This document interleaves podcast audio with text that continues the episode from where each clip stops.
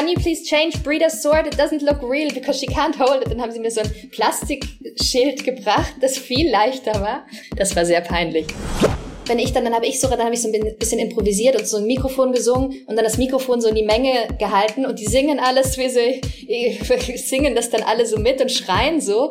Also ich war wirklich wie im Rausch. Die hassen es, mich so zu sehen, wenn ich dann so weinend am Boden liege und so. Ich habe Sachen auch wieder gemacht, die ich davor noch nie gemacht hatte, wie eben mit einer Axt auf Leute zu werfen oder mit einem, mit einem Schwert schreiend durch die Gegend zu laufen dann ist vielleicht jetzt der Moment, in dem ich mich quasi geniere, weil ich kann nicht öffentlich drüber sprechen, was wir da gemacht haben. Talk mit Tees. Emily Cox ist eine britische Film- und Theaterschauspielerin, die in Wien geboren wurde. Internationaler Durchbruch, das war die Brida. Die Brida in der Netflix-Serie The Last Kingdom. Jetzt ist sie auch zu sehen in einer Episodenhauptrolle in einer der Steirer-Krimis. Steirer Stern heißt dieser. Dann sagen wir erstmal Hallo in die Welt hinaus. Ich sag Hallo zurück und vielen Dank für die Einladung. Aber wo, wo bist du gerade? Ich bin jetzt gerade in Potsdam, ja. also in der Nähe von Berlin, ja. wie wahrscheinlich die meisten wissen. Ich fange morgen an, einen neuen Film zu drehen ah. Und bin schon ein bisschen aufgeregt. Es ist noch geheim, oder können es wir sagen, stimmt. was es gut, ist? Gut, dass du mich darauf hinweist. Ich hätte es jetzt in alter Manier einfach ausgeplaudert, aber ja, es, es ist noch geheim. Okay, aber gut, aber fairheitshalber müsstest du es dann jetzt auch ausplaudern. du meinst, weil ich das sonst immer mache? also ja. sagen wir so, es ist ein Fernsehfilm für den ZDF, der ja. ein sehr schönes Drehbuch hat, tolle Besetzung, ähm, wahnsinnig liebe Leute, so insoweit ich das bisher abschätzen kann. Ja. Ich kenne sie ja noch nicht so gut nach dem Dreh. kann ich dann noch mal, kannst, kannst du mich noch mal fragen. Ähm, genau, und kommt wahrscheinlich nächstes Jahr irgendwann raus. Weil ich will doch nicht der Einzige sein, bei dem du es nicht ausgeplaudert hast. Aber du kannst mich doch nicht so zu, zu kriminellen Handlungen anstiften. Hast du nicht auch eine Wohnung in Berlin? Doch. Ich habe tatsächlich auch eine Wohnung in Berlin. Ähm, also ich lebe in Wien und in Berlin. Ja, genau, ähm, das weiß ich doch. Aber genau. Und trotzdem hier war es so, ja, genau, weil der Produktionsleiter meinte, der andere Schauspieler lebt auch in Berlin, dem haben sie auch eine Wohnung hier organisiert. Ah. Weil ja so oft so ein Stau ist und das dann für so für Produktionsbedingungen, damit, damit wir auch noch irgendwie so ein bisschen schlafen zwischen den Drehtagen. Ja. Ähm, und, und es ist tatsächlich so, ich habe ja schon mal was gedreht hier in Potsdam und zwar Jerks. Ja. Und da war es tatsächlich so, dass man oft dann nach dem Drehtag noch anderthalb Stunden oder so im Auto gesessen ist. Okay, das braucht Und bei den langen Drehzeiten ist es dann einfach zu ja. viel. Genau. Obwohl, du, obwohl du das ja gewohnt bist. Also ich meine, aus The Last Kingdom, was habt ihr Absolut. gedreht? Fünf Staffeln, jeden genau. Morgen, glaube ich, anderthalb Stunden mit dem Auto äh, in, in, den Wald. Also, also da war mit Schlaf auch, da war gar nicht mehr so richtig an Schlaf zu denken. Da gab es wirklich Tage, wo ich dann sechs Stunden zu Hause war zwischen zwei Drehtagen. Und ja. mit Duschen, Essen und so ist dann gar nicht mehr so viel Zeit. Aber man sieht doch dann einfach irgendwann so müde aus. Ja, Wobei als, als, ich finde, das kann man auch sehen. Als Frau bei den Wikinger ist das wahrscheinlich dann auch okay, oder? Also ja. da musst du jetzt nicht gerade wie ein Model und mm. topfrisch aussehen. Also dann ist es Es passt okay. in die Zeit, absolut. Es, also es passt, es passt zu diesem Stil von dieser Serie auch. Die ist ja auch so ein bisschen dirty und gritty und so. Ja. Ähm, ich habe aber auch gesehen, auch die Leute vom Team. Also einmal war ich so zwei, drei Wochen weg, irgendwann im Winter und dann kam ich zwei, drei Wochen später zurück und die Leute sahen wirklich fertig aus. also ich wollte sie so umarmen und wollte so machen, so komm, bitte leg dich hin und ruh dich aus, du musst schlafen. Es ist ja eigentlich ein Wunder, dass dich überhaupt noch jemand besetzt. Du bist doch schon mehrfach am Set eingeschlafen, deswegen auch. ah, das hast du, das weißt du, ja, das stimmt. ich bin schon, ich weiß gar nicht mehr wie oft, aber ich glaube, ich bin schon dreimal am Set eingeschlafen und einmal, das war wirklich schlimm bei Jerks, am ersten Drehtag. Und am ja. ersten Drehtag ist halt krass, weil meistens kommt da ja so ein neues Team zusammen und man kennt noch niemanden. Ja. und ich glaube, es hat ein bisschen einen seltsamen Eindruck erstmal hinterlassen, ja. dass ich erstmal eingeschlafen bin. Es war eine Szene, in der ich im Bett gelegen bin. Ähm, Jerks ist ja eine sehr schwarze Komödie für die Leute, die es nicht kennen. Und ich sollte da liegen und Christian sollte denken, dass ich masturbiere, aber eigentlich schlafe ich, sowas glaube ich, genau. Und er kommt rein und er meint, und wenn er mich aufweckt, sollte ich aufwachen in der Szene. Ähm, und bin ich dann aber nicht, weil ich einfach wirklich geschlafen habe. Und ich bin dann davon auf, aufgewacht, dass Christian meinte, Christian Ullmann ist das. Ja, Christian ja. meinte, Emily, Emily, schläfst du? Hab das drin gelassen? Nein. Weil, weil, authentischer geht es nicht. Okay. Stimmt, also das wäre ein richtiger Jerks-Moment eigentlich gewesen. Ja, ja. Aber, aber aufs Masturbieren wollte er nicht verzichten. Nein, das wollte er dann drin haben. oh. Ja, Jerks. Ich meine, seitdem du da mitgespielt hast, du spielst ja die Freundin da von Christian Ulm, ist mhm. dir ja auch nichts mehr peinlich, hast du mal gesagt. Das ja. ist tatsächlich so, ja. Wann hat dir das mal geholfen? In letzter Zeit? Ah, also oft, eine, weil. Hm? Ja, eine Situation, die, nee, die anderen also durchaus peinlich wäre, aber du sagst, ich bin abgehärtet, mir macht das gerade nichts aus. Ui, da müsste ich jetzt nachdenken, dass mir so eine konkrete Situation einfällt. Aber ich finde, man hat ja, oder ich auf jeden Fall, schäme mich, glaube ich, relativ leicht. Und ich habe mich, also dieses Gefühl von Scham hatte ich schon lange nicht mehr, was vielleicht gar nicht so gut ist. Weil Scham, Scham schützt einen ja schon auch so ein bisschen. Ja. Ähm, ähm, und ja, mir ist leid, also erschreckend wenig peinlich, muss ich sagen. Aber ist natürlich für diesen Schauspielberuf ganz gut, weil um wirklich aufzumachen oder auch um Situationen zu spielen, die ein bisschen abseits der Norm liegen, ist es schon auch ganz gut, sich nicht zu schämen und einfach, einfach zu machen quasi. Was war der letzte Moment, ob bei einem Casting oder auch bei einem Dreh, der dich zumindest Überwindung gekostet hat? Mir fällt eben nichts mehr ein. Das, das ist, wahnsinnig, wahnsinnig gefährlich. Nicht mal das. Warte, ich denke, ich denk, lass mich, lass mich kurz nachdenken. Oh Gott, ja. das ist ja fürchterlich. Ja, Jerks hat mich ruiniert. Also, weil, also wirklich schlimmer als Jerks kann es ja nicht mehr sein. Ja. Also so die Szene, ich weiß nicht, die Leute, die es kennen, zum Beispiel im Partnertausch in, in Staffel ja. drei, glaube ich, ist das. Ja, ich bin nämlich auch gar nicht so vertraut mit der Serie. Ah ja, verstehe. Und genau. weiß gar nicht, wie schlimm das da sein kann. Ja, das ist richtig, richtig schlimm. Also es ist tatsächlich so schlimm. Ah, dann ist vielleicht jetzt der Moment, in ja. dem ich mich quasi geniere, weil ich kann nicht öffentlich drüber sprechen was wir da gemacht haben. also das wäre mir jetzt tatsächlich richtig peinlich zu erzählen. Nein, das ist nicht dein Ernst. Doch, das, das ist, aber das, aber das ist, doch total harmlos. Nein, was wir da gemacht haben, ist wirklich nicht mehr harmlos, nein. Emily. Und ist wirklich sehr, sehr, sehr unangenehm. Emily, it was on TV. ja, eben, aber ich, ich habe es noch nicht gesehen. Ich kann mir das nicht anschauen. wirklich? Also du meinst so Stichwort Rudelbumsen. ja, so, also es geht um ähm, Partnertausch, also so eine, so eine Art Flaschendrehsituation, ja. ähm, in der ich dann mit Fari im Bett lande. Ähm, und wir uns gegenseitig, aber besonders er mich, absolut nicht attraktiv findet.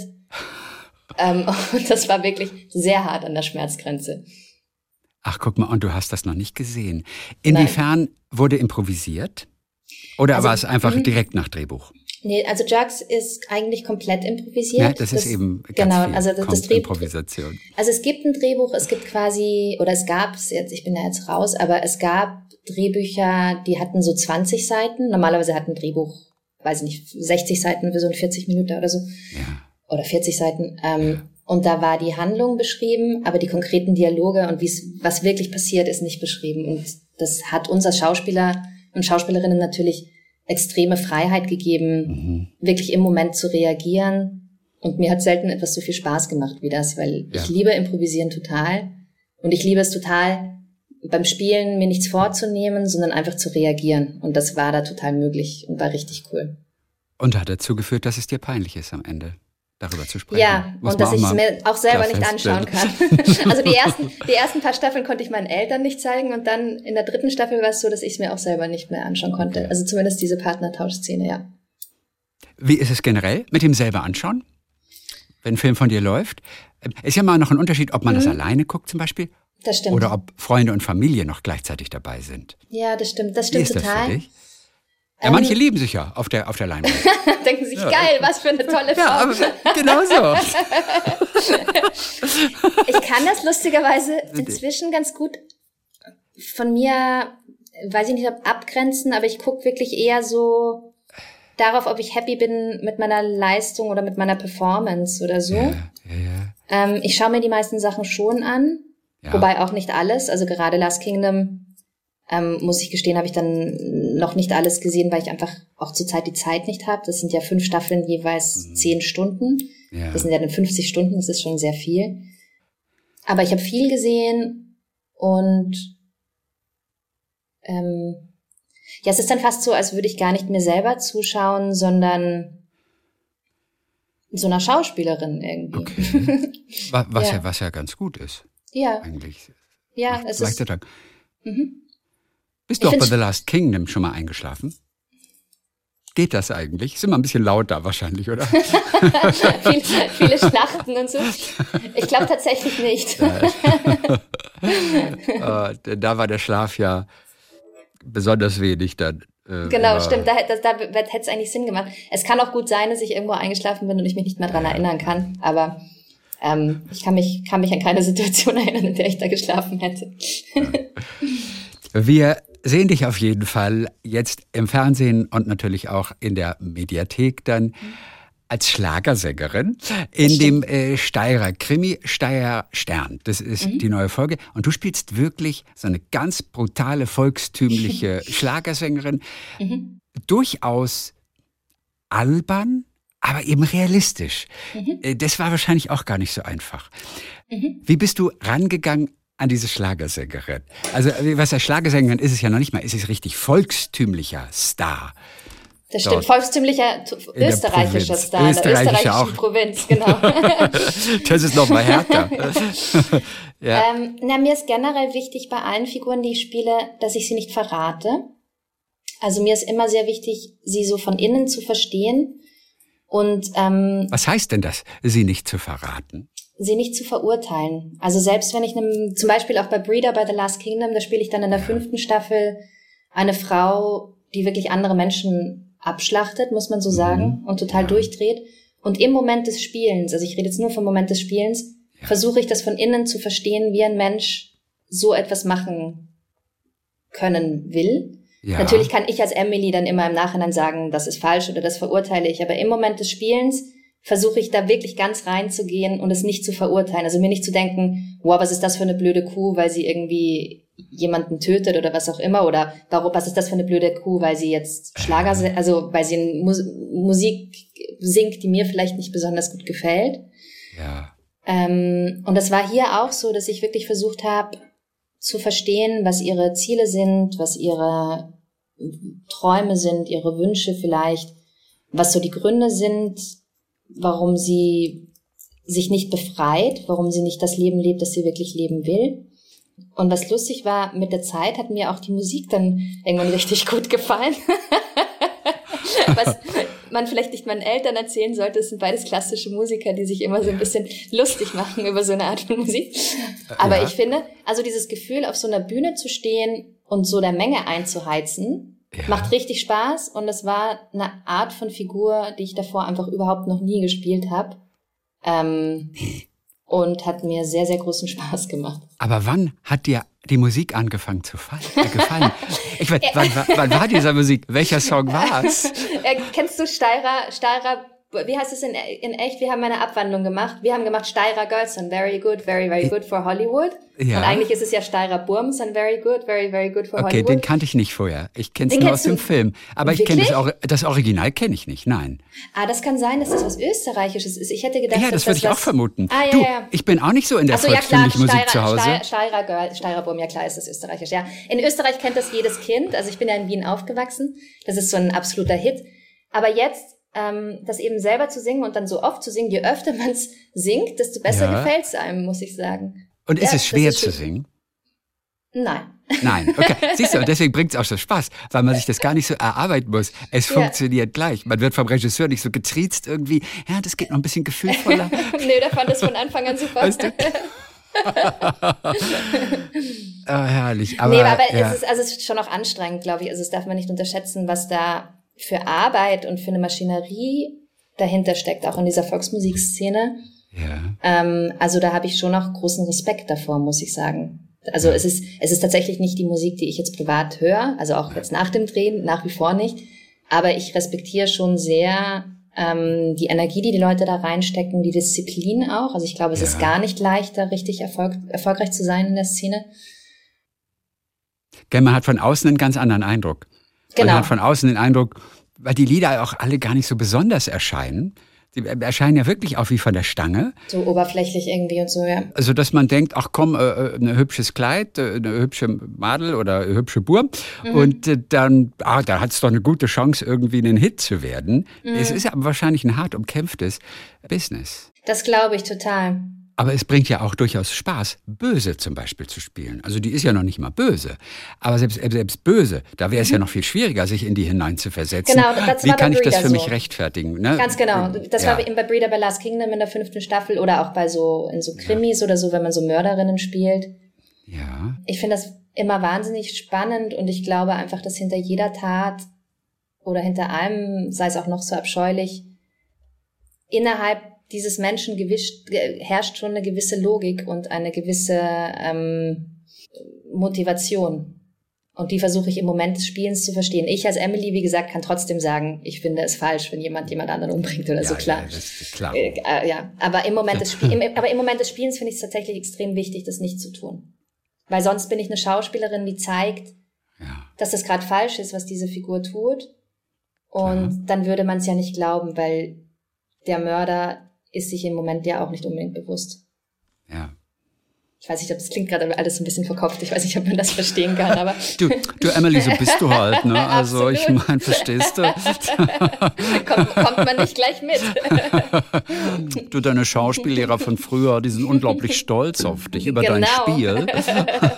das ist die Hauptsache, deswegen mache ich das alles. es gibt immer so spezielle Ausdrücke bei Schauspielern, die ja, so, Schauspieler benutzen. So, mein Spiel ist ja, zum Beispiel so ein Ausdruck. Oder, aber wirklich, nee, oder wir, wir probieren. Ich finde Theaterschauspieler vor allem sagen immer, wir, lasst wir uns, mor morgen muss ich noch probieren gehen. das stimmt. Im Alltag wird das ganz komisch. Ja. Oder Schauspieler sprechen auch sehr gerne von einer Arbeit. Nee, das war eine sehr intensive Arbeit. Ja, das stimmt. Hast du es auch schon mal gesagt? Nein, tatsächlich nicht. nicht? Ich versuche ich versuch mich auch zu bemühen, nicht so zu sprechen, aber ich tue es bestimmt ab und zu. Ja. Das war eine, wirklich eine meiner schönsten Arbeiten. War. Das so, er, er spricht ja, aber wie spricht aber normal. Wir, wir ja, haben wirklich Spaß wirklich. gehabt. Wir haben wirklich Spaß gehabt. Es war total was, lustig oder so, ja. Einer, einer meiner lustigsten Arbeiten. naja, ich glaube halt, also dadurch, ist, da ist so wahnsinnig viel ähm, Unsicherheit, einfach wie bei allen Menschen wahrscheinlich. Ja. Und als Schauspieler und Schauspielerinnen, da ist man wahnsinnig exponiert. Und ich glaube, daher kommt so eine Art zu sprechen, weil man sich ja eigentlich schützen will, denke ich. Und dann ja. viele Leute in gewissen Situationen in so eine Art Arroganz oder so oder eben lustige Art zu sprechen abdriften. ja, manchmal merkt man es ja auch gar nicht mehr. ja. Für dich kam ja bei dieser Rolle auch noch hinzu, dass du als Wienerin eine Steirerin gespielt hast. Das stimmt. Was ist da die Herausforderung? Oder wie, wie hast du dich angepasst? Wie hast du es steirisch gemacht? Das ist tatsächlich gar nicht, also an sich äh, ist es für mich nicht so schwierig, unterschiedliche Dialekte nachzumachen. Ja. Es ist, also es ist etwas, das mir Spaß macht, was schon mal ein Vorteil ist. Ähm, also aber gibst du uns mal einen Satz, den wie der Wiener ihn sagen würde und wie, wie, wie die Steirerin den sagen würde. Ui, ich glaube, ich kann das nicht so, ohne, weil das Ding ist, also Wienerisch kann ich, weil da bin ich aufgehört, da, kann, da könnte man jetzt, ihr, ihr redet nicht so voll org Wienerisch, ihr redet nur so ein bisschen, also das ja. wird sich dann so ein bisschen anhören. Ja. Aber sogar das ist ein bisschen übertrieben, so arg rede ich nicht einmal mit meinen Freundinnen oder so. Okay. Und steirisch, ich hatte dann tatsächlich die von der Produktion gebeten, ob sie mir Aufnahmen schicken können von einer echten Steirerin. Die hat mir den kompletten Text auf eine sehr ähm, krasse steirische, also Böllen nennt man das. Das ist dann richtig. Böllen? Böllen, ja. Das ist eine Art von steirisch, die ich teilweise gar nicht mehr verstehe. Böllen, ja, so wie Bellen. Ähm, Böllen, ja. Ja, Böllen. Und ähm, die hat mir das so geschickt, dann habe ich das ganz genau so nachgesagt beim Textlernen und immer versucht, genauso zu kopieren.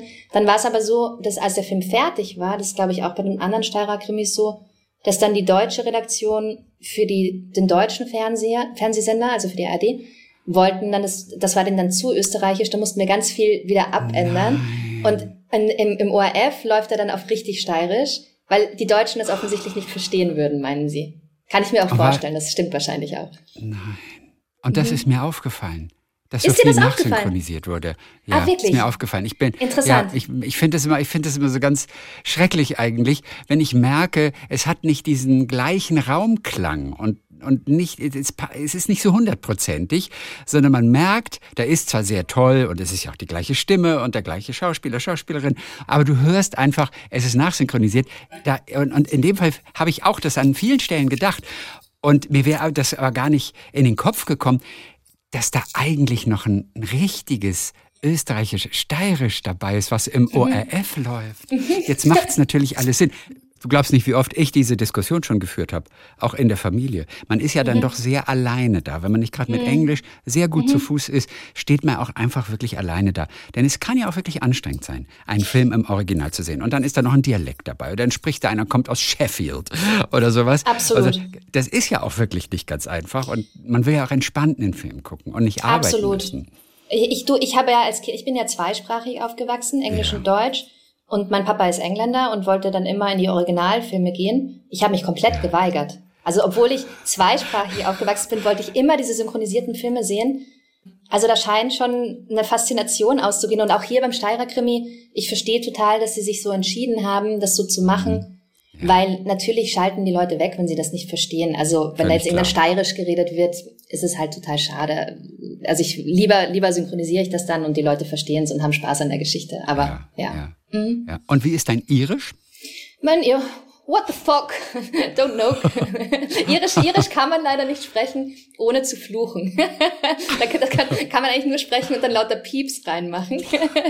das kennst du also von deiner Mutter. Von meiner Mutter, genau. Meine das Mutter spricht irisches, irisches Englisch, die flucht auch, ja, wobei gar nicht so schlimm eigentlich. Ah, geht also doch. Interessant, geht also doch. One, two, three, four, five. I'm from Ireland. I'm from Ireland. yes, I am.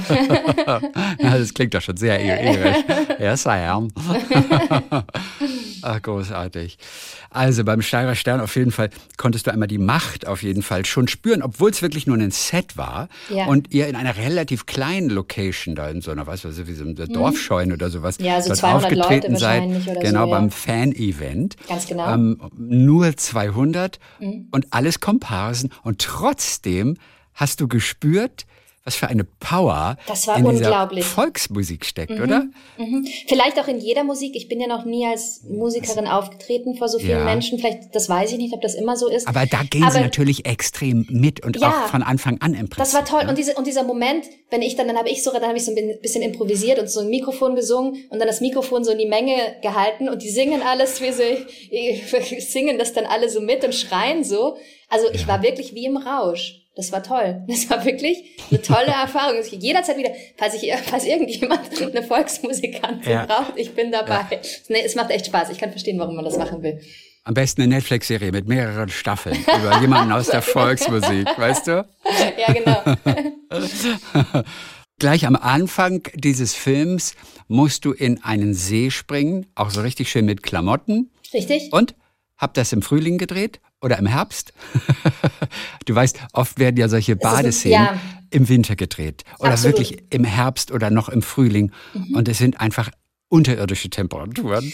Das Schlimmste, was ich einmal machen musste, war im Februar. Da mussten wir es nachdrehen, in, der, in die Spree gehen. Und da waren so Eisplatten, die so herumschwammen. Und dann dreht man ja nicht zehn Minuten, sondern man dreht ja drei Stunden oder sowas. Bei diesem Film war es aber tatsächlich so, dass ziemlich Schöne, es war ziemlich warm. Ich habe das überhaupt nicht das Kalte in Erinnerung. Ja. Ich kann mich tatsächlich gerade nicht mehr erinnern, wann wir es gedreht. Doch, wir haben es im, im Sommer, glaube ich, auch relativ sommerlich aus ja. im Prinzip, ne? Von ja, daher. Nee, das war gar kein Problem. Das war, daher. das war sogar eigentlich lustig. Das ist ja auch das Tolle an diesem Beruf. Ich weiß nicht, wann ich das letzte Mal davor mit Klamotten in den See gesprungen bin. Mhm. Ist und aber auch eigentlich nicht schön, oder? Ich fand fand's ganz witzig. Also es war irgendwie was, was ich, weiß ich nicht, ob zum ersten Mal, aber einfach schon lange nicht mehr so gemacht hatte. Ähm, ja. Und es war, ja, es war einfach lustig. Also war auch mit, mit Anna sehr lustig. Anna F. spielt ja, ja. meine Liebhaberin. Ja. Ähm, es war einfach ein sehr lustiger Tag, da in diesen See zu springen. Es hat einfach total Spaß gemacht. Auch weil es natürlich ein schönes Bild ist. Man mhm. erzählt ja einfach ein tolles Bild, mhm. ein ungewöhnliches Bild. Alleine mhm. das ist natürlich dann sehr befriedigend, ne? Ja, genau. Und man erzählt diese, diese Leichtigkeit, die, die zwischen diesen zwei Frauen herrscht und diese, ja, ja diese Liebe im, im Endeffekt. Mhm. Es ist auf jeden Fall eine Rolle, in der du viele Emotionen zeigen kannst. Also nicht nur die große Freude und das Überbordende. Es wird auch viel geweint mhm. dort. Stimmt. Wie ist es, wenn du dich auf eine Szene vorbereitest? Du erarbeitest dir sozusagen die Tränen, es wird gedreht. Wie oft könnt ihr das Take wiederholen? Also bei mir ist es grundsätzlich so, dass ich Emotionen nicht so gut planen kann. Ja. Ähm, oder das auch gar nicht möchte. Ich liebe das halt total, wenn in dem Moment das passiert, was wirklich gerade zwischen mir und dem anderen Menschen passiert. ähm, und dann finde ich es gar nicht so wichtig, ob das sich jetzt äußert als Tränen oder als Wut oder so. Ich suche ich such natürlich Vergleiche aus meinem eigenen Leben. Es ist aber, dass du hast recht, es ist schon so, dass ich oft bei so sehr emotionalen Szenen die Regisseure, also erstens ihnen sage, dass ich beim Proben noch nicht ganz reingehe, weil ich weine ja echt. Ja damit ja. das eben dann nicht weg ist. Weil ich hatte schon dann Situationen, wo ich geprobt habe und ich glaube, die Regisseure ein bisschen Angst hatten, weil ich so sehr, sehr trocken gespielt habe, so auf die Art so, was, er ist tot? Also so ganz, ganz trocken, ohne dass irgendwas. Ähm, inzwischen sage ich denen das, dass ich das beim Proben noch nicht voll reingehe und dann erst beim Spielen richtig mache. Ja. Ähm, und dann, es geht natürlich, es geht schon ein paar Mal oder auch, auch öfter. Ich glaube, bei mir sind die ersten Takes meistens bei so sehr emotionalen Sachen am stärksten. Ja. Ja. Denn Till Schweiger, der auch sehr viel weint, in, gerade in seinen letzten Filmen, will das in einem Take machen. Er sagt, er wird geweint, mhm. aber das muss alles gleich im Kasten sein mit dem ersten Take. Mhm. Ist ja erstmal auch beruhigend für einen Schauspieler. Ne? Es, ist, es ist tatsächlich so, also es gibt dann so Situationen, ich hatte auch schon Sets, wo ich dann acht Stunden weinen musste oder so. Und man weint, wie gesagt, wirklich. Ah. Und irgendwann kann man nicht mehr. Also irgendwann, Nein. egal wie sehr man will oder so, irgendwann sagt der Körper dann, komm, lass mich jetzt in Ruhe. Oder auch die Psyche, glaube ich, irgendwann, ja. irgendwann will man, dann kann man nicht mehr. Es gibt ja Psychologen, ähm, das gilt jetzt vor allem für Theaterschauspieler, die dann auf der Bühne in einer Rolle, dann spielen sie 50, 60 Mal die Rolle, spielen aber wirklich so jemanden, der, der, der Depressionen mhm. spielen muss, dass sich das tatsächlich auch auf die echte Psyche überträgt. Du bist ja nun auch ähm, Expertin für Psychologie und äh, äh machst aktiv immer noch deine Ausbildung zur Psychotherapeutin nebenbei. Also du bist ja auch mittendrin. Insofern mhm. Äh, hast du das auch schon mitbekommen, äh, dass das letztendlich sich wirklich auch auf die echte Psyche, weil das Gehirn irgendwann nicht mehr unterscheiden kann, mhm. sich überträgt. Das also ich muss dazu sagen, ich mache diese Ausbildung sehr nebenbei. Ich mache die schon seit ich 20 bin und bin nicht ganz sicher, ob ich, sie fertig, ob ich fertig bin, bevor ich 60 bin. Aber es interessiert ja, ja mich egal. sehr, macht, macht mir großen Spaß. Ähm, also ich, das ist tatsächlich ein Thema, finde ich, weil da gibt's ja auch, glaube ich, Untersuchungen oder so, dass es das Gleiche ist, ob man sich etwas vorstellt oder fast das Gleiche, wie wenn es wirklich passiert, also emotional. Und das ist auch ja. wirklich, ähm, also man hat ja dann wirklich, die Hände schwitzen wirklich, der Puls rast wirklich und so, so Sachen. Für mich ist es immer wichtig zu wissen, warum ich das mache. Also wenn ich das jetzt nur machen würde, um erfolgreich zu sein oder so, dann glaube ich, weiß ich nicht, dann, dann könnte ich mir vorstellen, dass es irgendwie schädlich ist. Wenn man eine gute Motivation hat, weiß ich nicht, dass man irgendwie Leuten nutzen will mit dieser Rolle, dass man irgendwas erzählen will, dass man vielleicht einen Menschen erreichen will, der ein ähnliches Schicksal hatte oder so. Dann glaube ich, ist man ein bisschen mehr geschützt durch die Motivation. Und ich habe dann wirklich auch so Rituale, dass ich das danach wieder loslasse. Und dann, ich benutze ja sehr viele Fantasien, die einfach so nicht stimmen, dass jetzt irgendwas mit irgendjemandem ist, den ich sehr liebe oder so.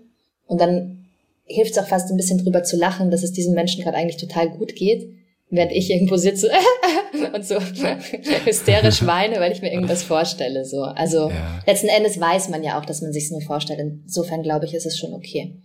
Aber das Interessante ist auch, wenn man so ein Vorstellungsgespräch hat und das ist so eine Situation, die einen furchtbar nervös macht. Man, man soll sie zumindest einmal komplett durchdenken.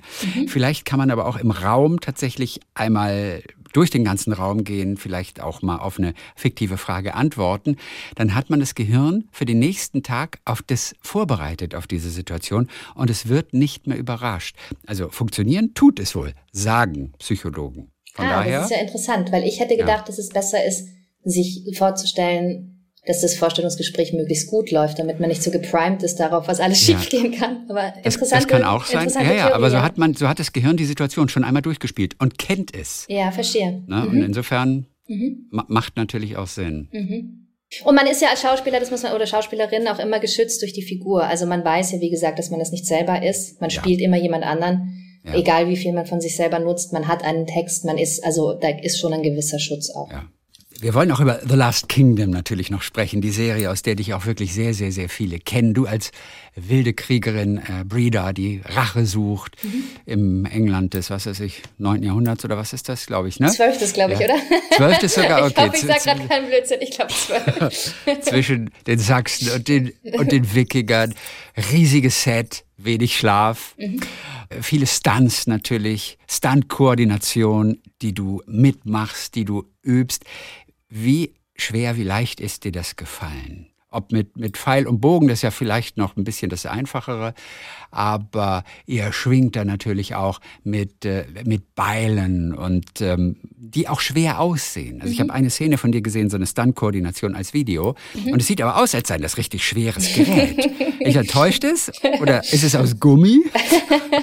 Also Es sieht gefährlich aus auf jeden Fall.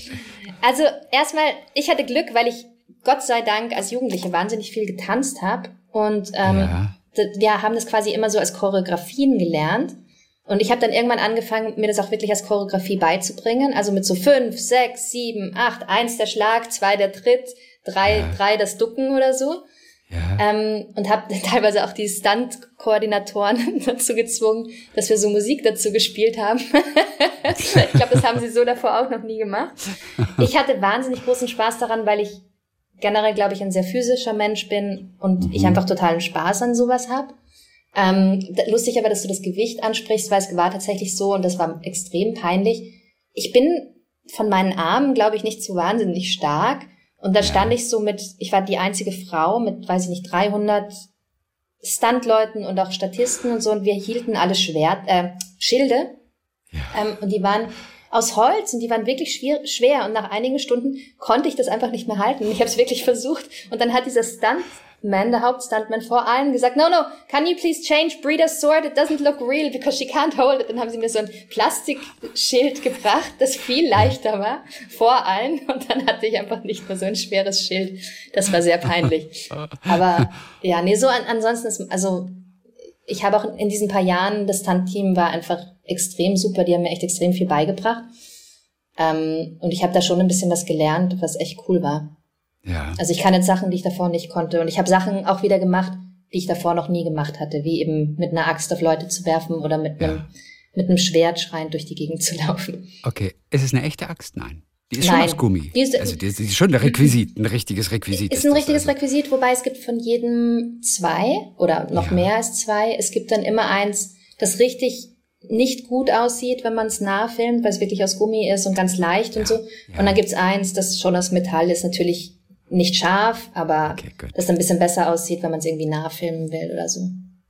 Ihr habt durchaus im Winter auch gedreht, ne? Boah, ja, Im es war Winter, sehr kalt. Mhm. Im Wald, bei absolutem Sauwetter, keine Mittagspause. Mhm, stimmt. Was sagt die Gewerkschaft dazu? Die, die hätten mal kommen sollen. Nee, so schlimm war es gar nicht. Irgendwie, es war sogar ganz angenehm, weil man so in diesem Arbeitsflow drinnen geblieben ist. Also gerade diese, wir haben ja schon was gegessen. Es gab Running Lunch, das heißt, die Leute haben uns Mittagessen in so Plastikbehältern gebracht ja. von der Base. Und dann Ja, isst man so nebenbei, während alle irgendwie, während die gerade die Kampfszene erzähl, erklären oder so, isst man halt schnell.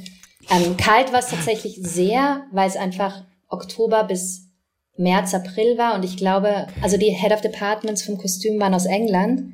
Und um ganz ehrlich zu sein, in der ersten Staffel glaube ich, dass die unterschätzt haben, wie kalt es im Winter wird. Weil in England wird es einfach nicht ganz so kalt.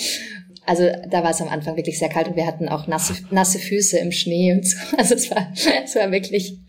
Aber dann habe ich gedacht, es ist auch ganz cool, weil es ja eine gewisse Echtheit wieder hat, weil Ja, ja. die, also die damals Breeder, wenn das jetzt eine echte Frau wäre, hätte damals nicht irgendwie ins Luxushotel fahren können danach, in dem sie Mhm. uns untergebracht haben und irgendwie heiß duschen und Aber die wäre auch anderes gewöhnt als du, verstehst die du? wäre vielleicht ein bisschen härter, ja. Die war nicht letzte Woche noch in einem Fünf-Sterne-Hotel in Genau, Zürich. ja genau. Die, die weiß nicht, was das ist. genau, für Ja. sie ist das die normale Ja. Realität, ja. Aber insofern fand ich es halt cool, das auch zwölf Stunden am Tag einfach zu erleben. Wie oft hat das auf die Stimmung geschlagen? Denn auch mal, dass irgendwie, weil nasse Füße haben, frieren und noch einen langen Drehtag vor sich, egal wie viel Spaß das auch bringt, aber die Bedingungen sind halt nicht so optimal. Inwiefern schlägt es auch tatsächlich mal auf die Stimmung, auf die Moral? Auf die Stimmung irgendwie gar nicht. Ja. ich war extrem müde immer wieder einfach. Also Kälte, Kälte macht wahnsinnig müde. Ähm, es war dann aber auch so, also das gerade mit den nassen Füßen und so, da haben sich dann die Leute drum gekümmert. Also das war vielleicht ein paar Wochen so und dann hatten wir auch, ja, ja. dann haben sie uns Schuhe gemacht mit so Gore-Tex unten dran und so damit. Okay. Ja. Hätte man auch vorher dran denken können, ne? Streng genommen. naja, aber wenn man aus England kommt, da ist es vielleicht, ich weiß nicht genau. Ihr habt aber auch manchmal in Ungarn, in Budapest gedreht. Wir haben nur in Budapest gedreht, ja. Das also war sogar allem, nur in Budapest. Also nur, aber ja, zu 90 Prozent. In der ersten okay. Staffel haben wir auch in England gedreht und auch in Dänemark, aber ab Staffel 2 nur noch in Ungarn. Ja. Genau. Was ja eigentlich voll genial ist. Budapest mhm. ja. ist letztendlich nur zwei Stunden von Wien, von deiner ja. Heimat entfernt. Das war super. Konntest du da auch mal zu Hause schlafen? Ja, ich bin immer wieder nach Hause gefahren, wobei ich zu dem Zeitpunkt auch noch wahnsinnig viel in Berlin war. Ich habe ja eben auch in Berlin ah. noch meine Wohnung. Aber das war, das war grandios. Und gerade während Corona, da gab es eine Zeit, wo sie nicht wollten, also meine Kollegen mussten teilweise acht Monate im Hot also in Budapest bleiben und durften nicht nach England zurück. Und es durfte sie auch niemand, ja. niemand in Budapest besuchen. Und dann habe ich, weil sie Angst hatten, dass sich jemand ansteckt. Und also während Corona. Während Corona, Oder überhaupt genau. generell schon vorher auch. Nein, nein, während Corona. Also, da ging es um Corona, um ja. Corona, mhm. genau. Ja, ja, gut. Mhm. Und ich hatte eben das Glück, dass ich einfach in mein Auto steigen konnte und ich einfach das Argument hatte, ich muss nicht fliegen und ich kann einfach mit dem Auto in Ruhe nach Hause fahren. Und dann haben sie mich als Einzige nach Hause fahren lassen, was natürlich sehr, sehr angenehm war. Und ich bin auch gar nicht sicher, ob ich das gemacht hätte. Acht, acht Monate in Budapest ohne heimzufahren, ist schon ziemlich krass. Mhm. Ja, aber natürlich hast du dadurch ein bisschen Zeit verloren, um dein Ungarisch zu perfektionieren, ja, weil du dauernd in Wien abgehangen hast. Nem to dumb. ah, okay, ganz und gar nicht. Oder was heißt das? Ich weiß es nicht. Ach, ach ich kann, ich kann drei Sätze. Was kann ich? Ich kann sagen, wo ist meine Axt? Hol von uh, Boltom, glaube ich. Wo ist mein kleines Messer? Hol van Atörem. Und wo ist die Sonne? Hol van a Napschutesh. Warum gerade diese drei Sätze? Das haben mir die, die Garderobenleute beigebracht. Ach, okay, alles klar. Die kamen aus Ungarn, die waren von vor genau, Ort. Genau. äh, viele aus dem Team waren aus Ungarn, nur die Head of ja. Departments, also die, die Chefs quasi, die waren, da waren die meisten aus England. Mhm. Das Team war eigentlich rein ungarisch. Was haben denn deine, sag ich mal, feingliedrigen Eltern zu dieser Serie gesagt, die beide Pianisten sind? Haben sie die komplette Serie geschaut mit, mit aller Gewalt und dem Sex und was da alles noch so in dieser Serie passiert? Also sie sind beide super stolz und finden die Serie extrem super. Ähm, okay. Meine Mama kannte lustigerweise davor die Bücher schon, die hatte sie gelesen, ah. was sehr lustig war. Also ja. ein totaler Zufall. Und mein Papa hat sie auch extrem gerne geschaut. Der hat aber tatsächlich ähm, bei den sehr expliziten Gewaltszenen, die es ja schon auch gibt, immer die Augen zugemacht. mhm. Ja, okay, das ist ja Der guckt egal. das nicht so gerne. Und generell alle meine Verwandten, also mein Lebensgefährte, Eltern und so, die mögen das alle gar nicht, weil es gibt auch eben sehr emotionale Szenen, gerade in der letzten Staffel, und die hassen es, mich so zu sehen. Ich glaube, das ist so ein bisschen eine Herausforderung, wenn ich dann so weinend am Boden liege und so. Ja gut, aber haben die noch nicht mitgekriegt, dass du Schauspielerin bist? ja schon, aber es ist halt trotzdem nicht so schön. Meine Mama sagt immer, ich spiele doch in einer Komödie. haben Wikingerfrauen in echt gekämpft damals? Waren die, waren die Teil der Kampfmeute? Ich dachte ja, als ich das bekommen habe, dass das nicht stimmt, dass es einfach ja. reine Fiktion ist. Denn bei Wiki ist das auch nicht so, ne? genau. Und dann habe ich einen Artikel gefunden, dass sie tatsächlich, ich weiß jetzt nicht, ob das verifiziert wurde, aber während wir die zweite Staffel gedreht haben, gab es dann einen Artikel, ich weiß nicht mehr wo, darüber, dass sie in so Ausgrabungen auch weibliche Wikingerinnen gefunden hätten, Kämpferinnen, die ganz klar am Schlachtfeld waren. Aha, okay. Und dann dachte ich so, ah krass, das ist vielleicht gar nicht so weit hergeholt, was wir hier machen. Das also The Lost Kingdom. Yes. So, mir fällt gerade ein witzigerweise, weil ich vorhin den, den, den Till äh, Schweiger erwähnt habe und, mhm. und dass der die Tränen-Takes gerne in einem macht. Mhm. Du warst ja dabei bei seinem vorletzten, wo mhm. er auch richtig viel geweint hat. Die Rettung der, die Rettung der uns bekannten der uns Welt. Bekannten Welt. Mhm. Da warst du ja dabei mhm. und durfte seine Psychotherapeutin spielen. Das stimmt. Inwiefern hat dir dein zerfleddertes Studium da geholfen? Ach, ich weiß gar nicht, ob mir das so viel geholfen hat. Aber ähm, ja, das war total cool. Ähm, es war einfach eine total schöne Erfahrung, mit ihm zu drehen. Es war wirklich, also wirklich ehrlich, sehr, sehr schön, einfach weil das ist ein Team von Leuten, die machen seit Jahren Filme miteinander. Also auch das Team, die kennen sich alle. Und das spürt man. Also man spürt, dass da so ein Zusammenhalt ist und eine große Wertschätzung zwischen den Menschen. Und ich habe mich an dem Set wirklich extrem wohl gefühlt. Es war echt schön. Mhm. Das erzählen sie ja alle immer. ja, aber es stimmt. Alle. In diesem Fall stimmt es wirklich. ja, das. Ne, Und ich, das, ich, ich, ich also von ihm meinst du, erzählen sie es alle? Oder ja, generell genau. erzählen. Also ich dachte, du meinst, Mann erzählt das immer in Interviews. Okay, ja, ja, auch, auch, auch alles. Ja. Also wer mit Till zusammengearbeitet also mit, hat, ist immer total begeistert ja, und beeindruckt und sowas. Wirklich, wirklich toll. Also das ist Wahnsinn. Der schneidet auch, während man dreht. Das ist sehr ungewöhnlich. Normalerweise ja. wird ja erst geschnitten, nachdem fertig gedreht ist.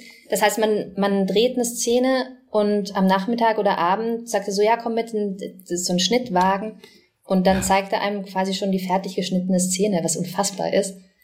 Ja. Und was, wenn der Schauspieler äußert, das finde ich jetzt nicht so gut, was macht der Till dann? Würde das habe ich nicht gesagt, weil ich es wirklich cool, Nein, weil ich es wirklich cool fand, was er mir gezeigt hat. Also ich war wirklich Traut sich irgendjemand so etwas zu sagen am Set? Nein, glaube ich schon. Das, ich hab, ja, ich hatte schon das Gefühl, dass da ja total. Also ich hatte da schon das Gefühl, dass da eine offene, ein offener Umgang war, auch in, von wegen was, mhm. was man nicht gut findet oder was. Also glaube ich schon, ja.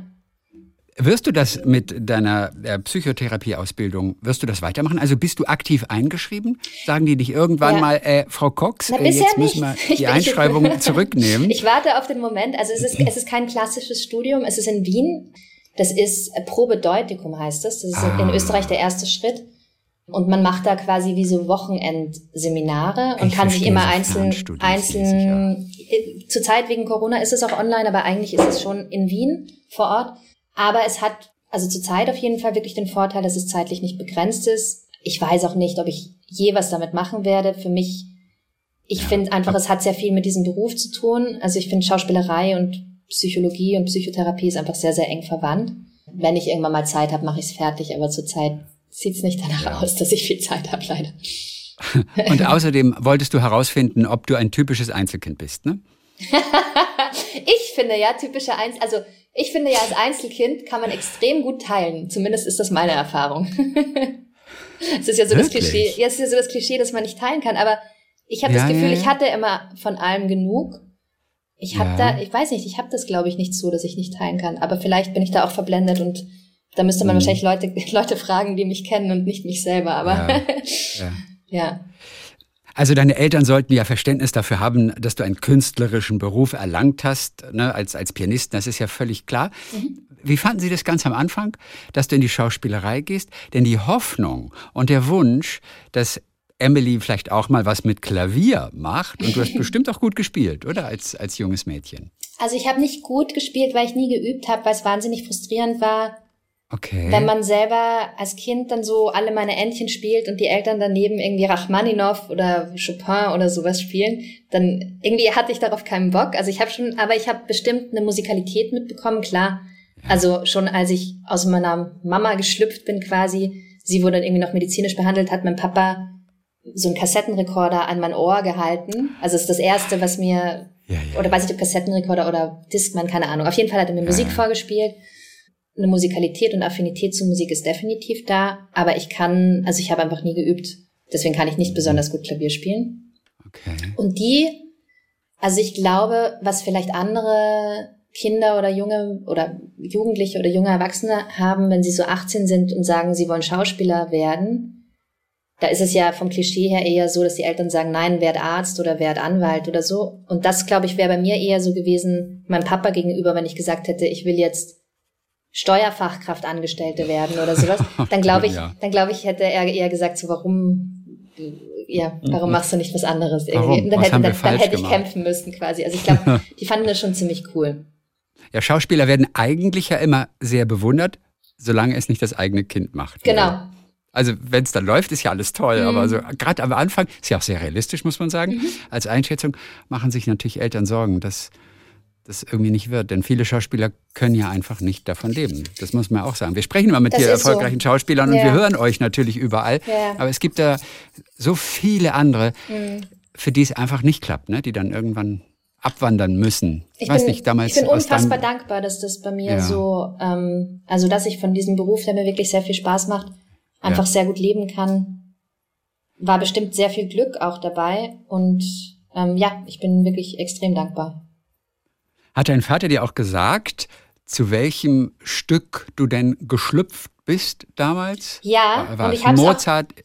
Also Nein, ich habe es auch, auf, ich hab's auch auf der Playlist, aber ich habe es vergessen. Ah, alles klar. Ich habe es mir auch angehört. Jetzt vor, vor ein paar Jahren habe ich ihn gefragt, was das eigentlich war. Aber ich weiß Ja. es, ich habe es hab's gerade vergessen. Ich müsste in Spotify nachschauen. Es musste schon Beethovens Neunte sein, verstehst du so? Sonst wird aus dem Kind nichts. Weißt du, mit, mit dem Hebammenchor im Genau. Hintergrund. Unbedingt, nur das. Und generell, weil, weil zu deiner Frage, ob sie sich Sorgen gemacht haben, also die haben mir beide sehr stark mitgegeben, dass man irgendwie alles schaffen kann, was man will. Und ich glaube tatsächlich Aber nicht. ist das eigentlich so, dass man alles schaffen kann, was man will? ich glaube Und Im Nachhinein Fall, lässt sich das auch gut sagen. Ja. Aber ist das wirklich so? ich glaube auf jeden Fall, dass das Mindset, das zu glauben, einen immer stärken wird. Also Ja, ich glaube einfach, dass es überhaupt nichts bringt, zu denken, ich schaffe es sowieso nicht. Wenn man es dann letzten Endes sowieso nicht schafft, dann ist es so, dann muss man eh weiter gucken. Aber quasi sich zu schützen, indem man denkt, ah, vielleicht schaffe ich es nicht, bringt ja nichts. Also ich glaube, dann ist es eher so, dass man es nicht schafft. Weißt du, was ich meine? Mhm, natürlich, Also, absolut. Ja. Insofern, ja, stimmt vielleicht nicht, aber es ist gut, es sich einzureden. Guck mal, die Macht der Musik, die begleitet dich auf jeden Fall dein ganzes Leben Ja. schon. Weißt du, von der Geburt an sogar ja, das stimmt. bis zu deinem letzten Film, den wir jetzt sehen in der Mediathek. Mhm. Das stimmt. Also ja, den, ja, genau. Äh, Hm. Der Musik. Welche Rolle spielt denn Musik, wenn du drehst? Eine große Also, Rolle. Da Ja. Ähm, also vor allem vor emotionalen Szenen, also wenn ich weiß, ich muss es total aufmachen, laufe Ja. ich eigentlich immer mit Kopfhörern rum und ich habe auch immer zu jeder Rolle so eine eigene Playlist. Okay, machst du auch. Mhm. Ja. Was war denn auf der Playlist für die, für die Rolle der volkstümlichen Sängerin? Soll ich jetzt? nachschauen? Warte, ich Ja. kann's dir sagen. Aber Ja. funktioniert die Aufnahme dann noch? Ja. Ach so, ähm, die Aufnahme funktioniert dann immer noch. ich genau. glaube ja. Okay, warte. Ja, ja, das äh, Sprachmemos kann man immer parallel laufen lassen. Das ist, ähm, das ist super. Gut, dann suche ich, such ich mal die Playlist raus. Oh ja, spannend. Warte mal. Witzig. Ich muss mal hier, hier habe ich ganz viele unterschiedliche Rollen. Denn ich vermute ja, die ist schon fei gruselig. Also da geht's auch wirklich eben für mich stark Um darum, um, um geht es aufmachen ja auch zu können natürlich. und so. Also was mich immer absurderweise sehr berührt, ist Tomorrow. Das ist ein Lied von Annie von dem Musical. Ja. Und das ist tomorrow, tomorrow, I love you tomorrow. Du? Weil das ist, Ja, natürlich. Das ist ein Film, den ich mit meinem Papa immer geschaut habe, als ich klein war. Dann Theme, Theme from Schindler's List. Oh, Oh okay. von Coldplay. Also das sind jetzt alles eher Sachen für die dunklen Ja. Seiten der Figur. Was bleibt von Fanta 4 habe ich noch drauf. Interessant. Ja. Ja. Also auch eigentlich sehr privat, man sollte nicht darüber sprechen. Naja, macht ja nichts. Du hättest bei deinem Vater oder bei deiner Mutter natürlich auch was in Auftrag geben können. Äh, Komponiert mir bitte oder, oder schlagt mir etwas vor für genau diese Stimmung, für genau diese Szene. Das was wäre meint ihr? das wär ja mein Traum. Ich weiß nicht, ob das stimmt oder ob es nur ein Gerücht ist, dass irgendein Hollywood-Schauspieler am Set quasi mit immer mit Stöpsel im Ohr spielt und ein DJ hat, der quasi für ihn die passende Musik, sowieso Filmmusik macht. Das wäre mein Traum. Weil dann, da kann, also ich glaube, das ist wirklich super. Du spielst eine Szene und dann hört der DJ so, keine Ahnung, ich werde dich verlassen. Und dann kommt irgendwie eine ganz krasse Musik, weißt du? Ich glaube, Ja, ich glaube, man kann ganz anders aufmachen. Ich finde das fantastisch, weil nichts berührt mich so wie Musik. Das ist einfach so. Also auch, ich finde bildende Kunst zum Beispiel wunderschön. Aber ich glaube, ich konnte jetzt nicht wegen einem Bild weinen oder ist mir auf jeden Fall noch nicht passiert. Mhm. Und Musik berührt mich so ganz, ganz ganzheitlich. Und das finde ich wunderschön. Und dein Vater, der dich ja gleich schon mit Musik gefüttert hat bei der Geburt, Mhm. äh, wie, wie fand der Popmusik? Du warst ja auch irgendwann mal ein Teenager und standest nicht nur auf klassische Musik. Mhm. Nein. Was, ist, was haben die für die Beziehung dazu? Wie, wie fand der das? Also diesen, meine Mutter ist komplett offen zu Popmusik. Die hat selber in so einer Rockband Klavier gespielt, als sie Oh, so ja, okay, jünger war. Ähm, Mein Papa hat überhaupt nichts dagegen. Der hört sich das auch an. Der kennt das nicht so. Also der hört schon mehr klassisch. Aber ich glaube, die waren so in diesen klassischen Umfeldern, auch als sie nach Wien gekommen sind, die waren eher so Hippies. Also die sind jetzt keine typischen klassischen Musiker in dem Sinn, sondern sind sehr offen und sehr liberal und hippiesk, ja. Emily Cox, dann Dankeschön für heute. Sie ist jetzt zu sehen in dem Steirer Stern, dem Krimi der neuen äh, Folge oder aus der Reihe, Mhm. aus der Steirer Krimireihe im ersten. Dann sagen wir Dankeschön für heute. Vielen Dank auch. Ähm, was machst du am allerliebsten an einem Sonntag? Ah, erstmal ganz lang schlafen, solange ich will. Dieses Natürlich. Thema zieht sich durch. Dann Ja. sehr, sehr gut essen, sehr gut frühstücken. Ähm, gerne Natur, gerne im Wald, sehr gerne mit Hund. Ähm, spazieren gehen, Freunde treffen, auch mal in eine Ausstellung gehen oder so. Das machen wir in Wien jetzt öfter in letzter Zeit. Ja. Ähm, Wessen Hund? Also du hast ja selbst keinen, oder? Nein, leider nicht. Ich hätte gern einen, aber ist mit diesem Dafür Beruf, bist du zu viel unterwegs. Ja, das, das wäre Tierquälerei. Ja. Da wird dir gleich Peter bei dir an die Tür klopfen. ja, Frau Cox, Sie sind doch nie da. ähm, meine, meine Mama hat, also wir haben einen Hund für meine Mama geholt vor drei Jahren, Lucky. Ah, ja. Und den liebe ich total. Und wann immer ich in Wien bin, was ja leider nicht so oft ist, ähm, stehle ich den und gehe entweder mit Lucky alleine oder mit meiner Mama und Lucky oder mit meiner Mama, meinem Papa, seiner Frau, meiner Beziehung mhm. und Lucky ja. im Wald spazieren. so, und gibt's heute wieder Curry? Eventuell, ich kann nämlich nicht so viel anderes. ich, kann Oder ist zwei, noch was zwei? ich kann nur zwei andere Sachen. Ich weiß gar nicht, was ich sonst noch kann. Ich koche eigentlich meistens ja. Curry. Chicken ja. Curry. Aber es, ich kann zumindest Chicken. unterschiedliche Arten von Curry. Das ist gar nicht so schlecht. Auch so Curry mit Banane drin? Ich hasse Banane. ich finde Banane wirklich richtig schlimm. Ich verstehe nicht, wie du hast man eine richtige gut... Bananophobie, Boah, ne? ich finde das so wahnsinnig eklig, weil das so schleimig ist und es riecht auch so. Ah, ich hasse das wirklich. Ich kann nicht verstehen, wie man das mag. Und ich weiß, jeder andere mag es, aber mir schmeckt es gar nicht. Ich weiß, es gibt ja Menschen, die haben auch tatsächlich eine Angst vor Bananen. Und ich glaube, es heißt auch wirklich Bananophobie. Wirklich, das gibt's? Ähm, ja, aber jetzt mal ohne Witz. Also mhm. du, du bist ja psychisch, äh, psychologisch interessiert ja. und mitten in der Ausbildung im ja. Prinzip. Also es gibt Menschen, bei denen ist der Ekel vor Bananen so unglaublich groß, dass sie sich auch durchaus übergeben müssen. Und Wirklich? das ist für die ganz schlimm, wenn irgendjemand auch im Büro oder so mhm. eine Banane auspackt. Also es gibt auch Menschen, die haben richtig Angst vor Bananen. Ich mal, Warum auch immer, was dahinter steckt. Ich, ich habe mal eine Freundin ist zu viel gesagt, Bekannte, die wirklich sehr normal war und eine total, also tolle, starke Frau. Und die hatte Angst vor Knöpfen. Aha. Und die musste, also die kann quasi, zum Beispiel Bettwäsche und so ist gar nicht leicht. Da muss sie immer in Hotels davor anrufen oder ihre eigene Bettwäsche, weil sie panische Angst vor Knöpfen hat. Das fand ich total mhm. spannend. Es gibt alles auf dieser Welt. Es, es gibt, gibt, nichts, auch, was es nicht gibt, ja. Das macht es dann auch wiederum spannend. Für deine Freundin dann natürlich auch nicht immer ganz einfach. Nein. Aber auch das ist durchaus normal. Ne? Absolut, ne? ja. So, dann hätten wir diese Therapiestunde jetzt auch, auch, auch beendet. Äh, Frau Cox, wir haben noch nicht über Ihre Handysucht natürlich gesprochen. Ach so, das stimmt. Haben, haben Sie das Gefühl, äh, diese in letzter Zeit etwas besser im Griff zu haben? Tatsächlich ja, ich war auf Urlaub zwei Wochen und ich habe mir fix vorgenommen, tagsüber mein Handy auszumachen und nur abends ja. zu gucken und morgens vielleicht. Ja. Und ich habe es geschafft. Und es war wunderschön. Es war wahnsinnig entspannend mal vollkommen im Hier und Jetzt zu sein und nicht die ganze Zeit mit irgendwem zu, zu schreiben oder genau. Mhm, total. Mhm. Und die entscheidende Frage natürlich, ist das Handy nachts ausgeschaltet? Nein. Aber das musst du machen. Ja, du Alleine wegen der elektromagnetischen Welt. Ja. Äh, wobei, das ist ja nicht erwiesen, um Gottes Willen. Man geht immer nur auf Nummer sicher natürlich. Aber möglicherweise ist da was dran, gerade wenn das Ding neben, neben dem Kopf liegt, auf dem Nachttisch ja, zum oder Beispiel. mein Problem ist ja. immer, im, in Hotels habe ich halt keinen Wecker. Oder jetzt gerade ja. bin ich nicht im Hotel, sondern in so einer Wohnung. Deswegen ja. lege ich das immer neben meinem Bett. Aber natürlich kannst du zumindest auf Flugmodus stellen.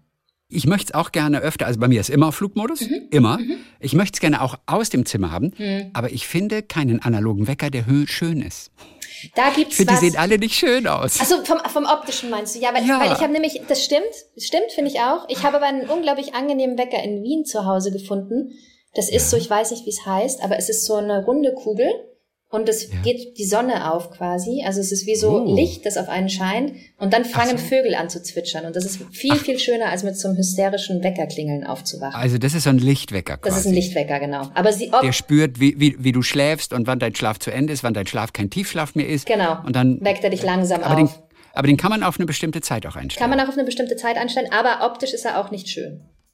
Also ich Ach weiß, so, was, nicht schön. weil du suchst ja einen schönen Wecker. Nee, es ist, ich, ich dachte, es ist schön, damit aufzuwachen, so meinte ich. Also es ist schön, man wird nicht von hysterischem Piep, Piep, Piep geweckt. Das ist schon sehr schön, ja. aber er ist nicht schön anzuschauen. Aber andererseits, wenn du schläfst, siehst du den Wecker ja nicht. Insofern ist es vielleicht auch egal, wie er aussieht. Total, aber vielleicht ist das trotzdem eine ganz schöne Idee. Ich danke dir für diese Inspiration. ich danke Dann sagen wir herzliche Grüße nach Potsdam, einen schönen Drehbeginn, Dankeschön. dann ab morgen und bis die Tage wieder. Ja, bis bald. Mach's gut. Dankeschön. Talk mit Tees.